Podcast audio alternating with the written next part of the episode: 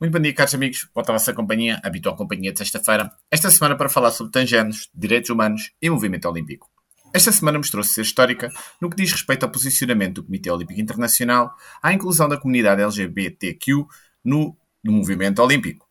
O COI anunciou nesta terça-feira um novo quadro para atletas transgêneros e intersexo que abandonam as políticas controversas que obrigavam os atletas concorrentes a submeterem-se a procedimentos ou tratamentos medicamente agora classificados medicamente desnecessários. Num documento de seis páginas, o COI delineou 10 princípios que descreveu como fundamentados no respeito pelos direitos humanos reconhecidos internacionalmente e que as competições desportivas deverão seguir. Também disse que não vai mais exigir que os atletas sejam submetidos a modificações de nível hormonal para competir. Este quadro reconhece tanto a necessidade de garantir que todos, independente da sua igualdade de género, da identidade de género ou as variações sexuais, possam praticar desporto num ambiente seguro e livre de assédio e que reconheça e respeite uh, as suas necessidades e identidades, como refere o Comitê. Conforme adiantou o COI, o novo quadro não é juridicamente vinculativo e foi desenvolvido na sequência de uma extensa consulta com atletas, outras organizações desportivas e especialistas nas áreas de direitos humanos, direito e medicina. Surge apenas três meses após os Jogos Olímpicos de Tóquio, que constataram os primeiros atletas estrangeiros e intersexo a competirem na história dos Jogos.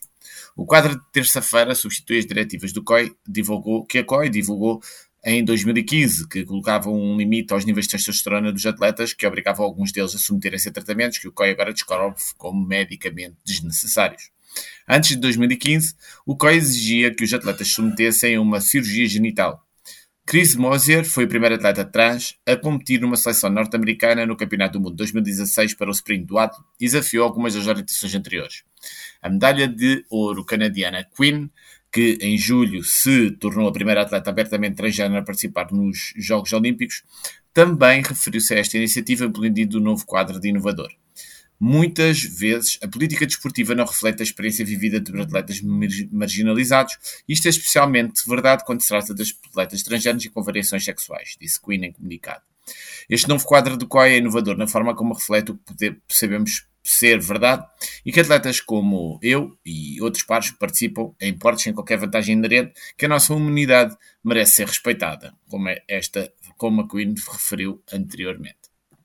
Queen, que é da equipa do Canadá, posa com a sua medalha de ouro dia 6 de agosto em Yokohama, Japão, e é um dos defensores, e é, e é acompanhada pelo um dos defensores de Naomi Baker, que é do Canadá, defensora também da, da causa LGBTQ.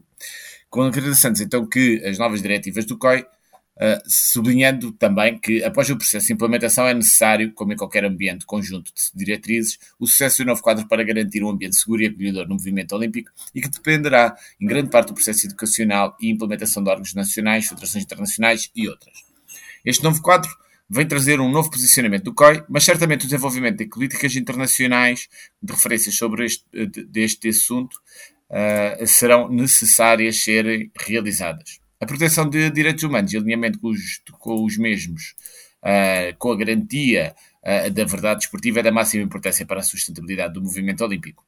Muito obrigado pela vossa companhia. Voltarei novamente a próxima semana com mais um tema, naturalmente ligado ao desporto.